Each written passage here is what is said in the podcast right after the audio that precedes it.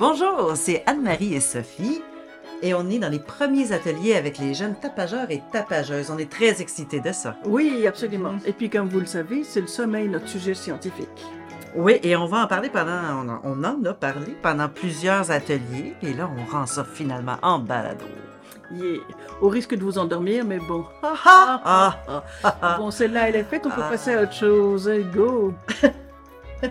Bonjour, je m'appelle Nicolas. Allô, allô, moi c'est Donald. euh, Euh, mon nom c'est Roxane. Salut tout le monde, euh, je m'appelle Yann. Il y avait aussi Jérémy, Gabriel autour de la table, puis nous, évidemment, euh, Mhm. et, euh, et notre invité. Oui, la chercheuse en sommeil, Julie Carrier. Notre scientifique euh, numéro un dans le monde. C'est la chercheuse numéro un dans nos cœurs, mais bon, elle a quand même tout un curriculum.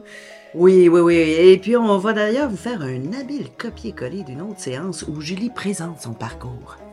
Moi, j'ai étudié, euh, ben, j'ai fait mon secondaire, mon cégep, après ça, je suis allée en psychologie. Puis à la fin de mon baccalauréat, je suis rentrée dans un laboratoire qui faisait de la recherche sur le sommeil. Puis depuis ce temps-là, ça fait longtemps, longtemps, longtemps, longtemps, comme tomber dedans, comme une passion de, de sommeil. Puis après ça, j'ai décidé de faire ma maîtrise puis mon doctorat sur le sommeil faut être. euh, faut beaucoup aimer le sommeil, non? Bienvenue au balado mégaphone sur le sommeil, saison Spectre de rue. Vous écoutez l'épisode Est-ce que dormir est une perte de temps? Puis pour notre atelier, on avait un, un- on était super bien préparés. On avait des thèmes, Mm. on avait des vrais ou faux, tout ça était top organisé. Oui.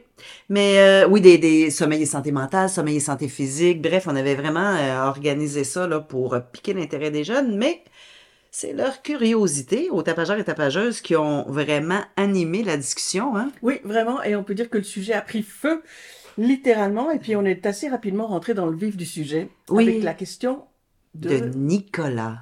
Ben, en fait, euh, est-ce que le sommeil. Parce que moi, je me disais, le sommeil, c'est comme. Est-ce que tu perds ta vie, genre, beaucoup de temps dans ta vie à dormir, genre?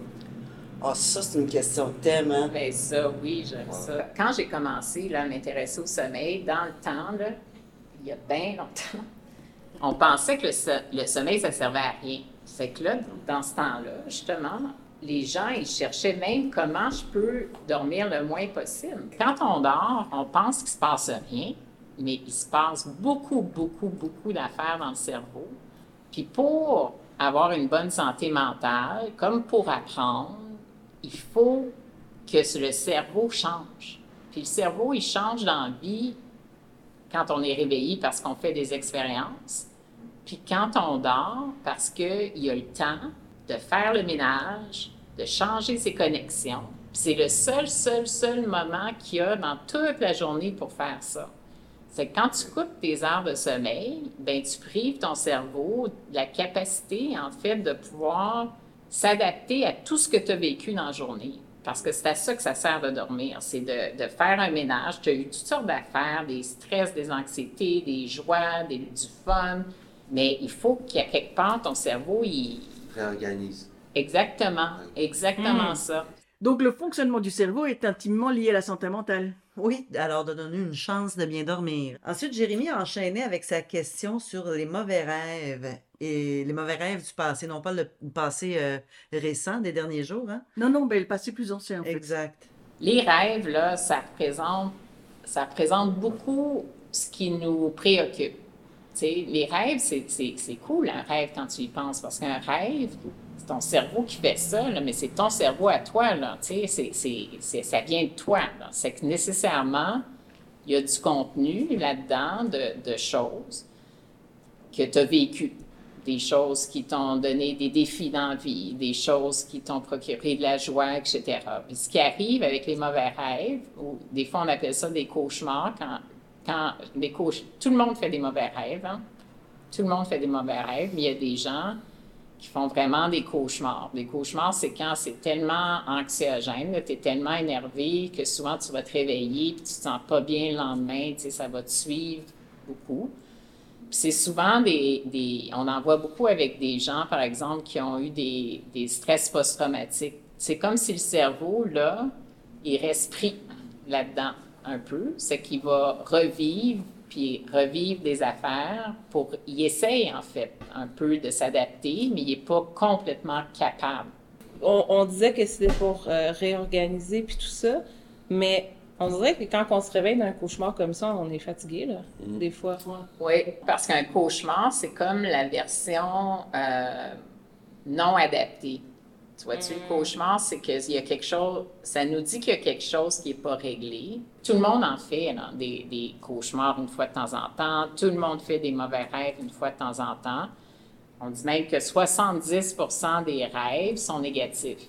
Que tu sois super heureux ou super malheureux, en bonne santé mentale ou pas en bonne santé mentale, 70% des rêves sont des rêves négatifs parce que tu cherches des solutions. Le cerveau se repose jamais finalement. Non.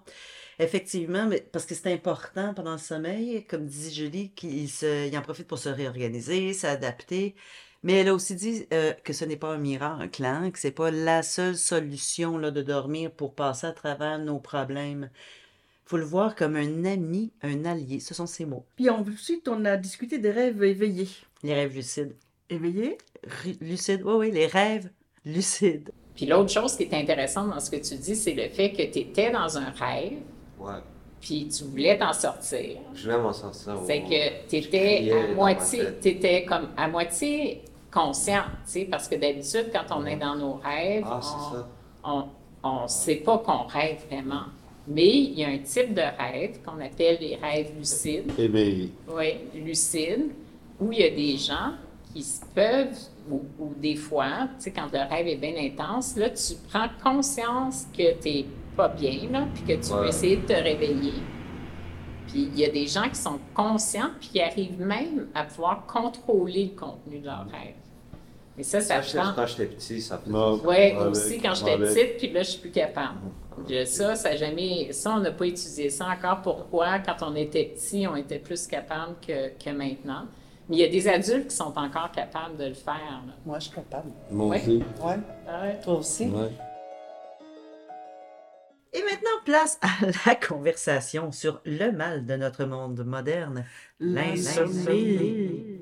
Oui, les chercheurs et chercheuses en sommeil s'accordent à dire que les difficultés de sommeil, dont l'insomnie, c'est un véritable enjeu de santé publique.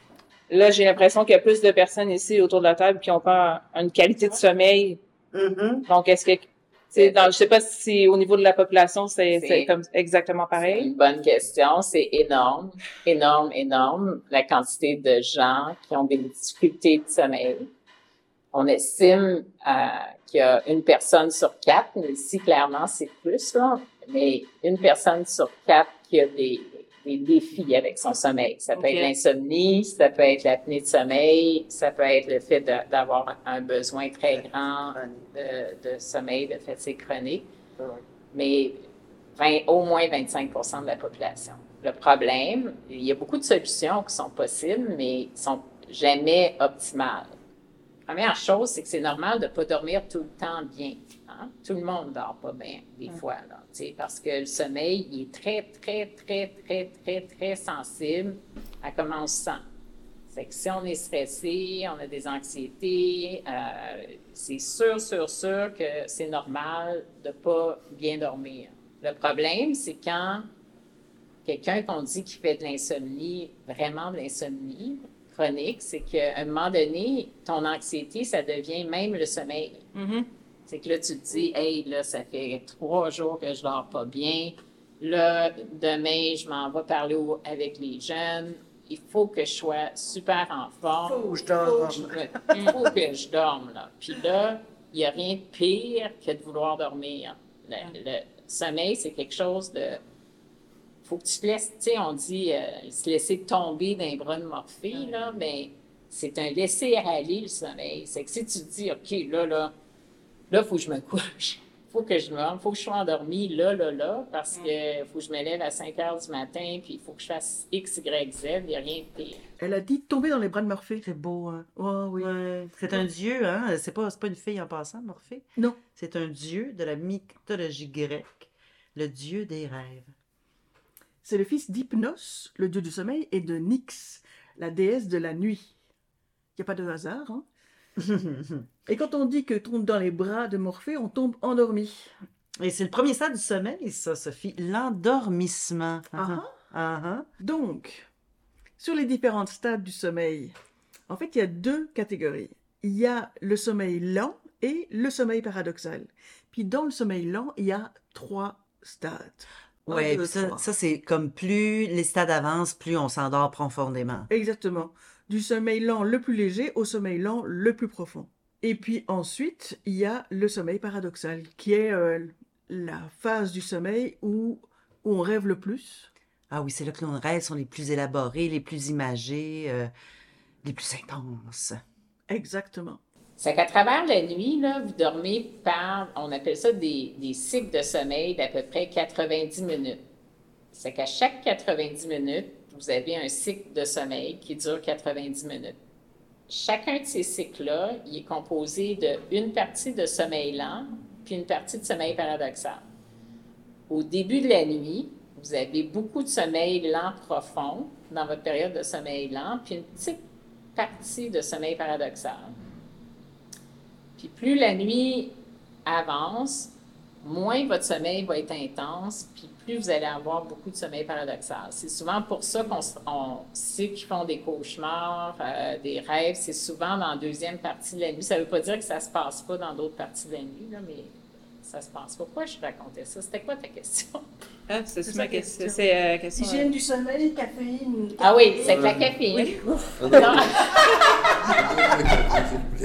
La caféine, non seulement ça, ça peut t'empêcher de t'endormir, Ah, on est dans solution, c'est ça. mais ça va couper, Ça. ça va diminuer l'intensité de ton sommeil. C'est que tu vas avoir Mm. encore moins de sommeil lent profond, donc moins de sommeil récupérateur quand tu prends de la caféine. Donc, dans les solutions, il faut que tu enlèves les stimulants, il faut enlever les stimulants le plus possible si on a des difficultés de sommeil. Il faut faire de l'activité physique, on l'a dit tantôt, tu l'as dit toi aussi. Donc, plus on est actif, plus on, a des ch- on se donne des chances. faut pas essayer, faut essayer de pas boire trop proche, boire de l'alcool, je parle, trop proche de l'épisode de sommeil, parce que ça nous endort bien, bien vite, l'alcool, mais ça change toute notre structure de sommeil. C'est que souvent, il y a beaucoup de gens qui vont utiliser l'alcool pour se calmer le pompon, Ouais, pour s'endormir. pour s'endormir, sauf que ça fait pas un sommeil récupérateur. Puis le cannabis, est-ce que ça fait aussi pour Ah, un C'est une bonne question. Le cannabis, euh, c'est, on n'a pas assez d'études pour que je te dise que ça aide ou ça aide pas. Il y a des gens qui rapportent que ça les aide, il y a des gens qui rapportent que ça les stimule, mais ça dépend de la- du type de cannabis, de la quantité de THC, de CBD. Mais même là, on sait que ça, ça va influencer, mais on- il n'y a pas eu assez d'études pour que je te dise, ah, prends plus de THC, moins de CBD ou vice-versa. Alors, pour digérer toutes ces nouvelles informations, on a testé euh, nos connaissances. Avec un vrai ou faux? Oui. On dit que la- le sommeil améliore la performance aux jeux vidéo. Selon vous, c'est vrai ou c'est faux? Ouais. Vrai, vrai, faux, Vrai. vrai, Vrai. vrai, vrai. Fait qu'on dit tout vrai sauf un faux. J'ai entendu un faux, toi, Un faux. Faux. Faux? Deux faux? Deux faux, deux faux. Je dis vrai ou faux? C'est vrai, c'est vrai. Puis parce que c'est la même chose. C'est quand vous apprenez à jouer, disons que vous apprenez à jouer un jeu vidéo, comme si vous appreniez à faire du piano, peu importe. Votre corps apprend des affaires. Puis si vous pratiquez, évidemment que ce qui est le plus efficace pour être meilleur au jeu vidéo, c'est de se pratiquer. Hein, On est d'accord avec ça? Mais si vous vous pratiquez, vous pratiquez, vous pratiquez, vous allez atteindre toujours un- une espèce de, de plafond. Si vous avez joué longtemps aux jeux vidéo, à un moment donné, là, tu as beau avoir joué quatre heures, là, tu t'améliores plus. Puis les études qu'ils ont montré, c'est que si tu fais dodo après, tu vas non seulement comme, euh, comme consolider, là, qu'on dit, donc on- non seulement tu vas être aussi bon que tu étais, mais tu vas être meilleur que tu étais.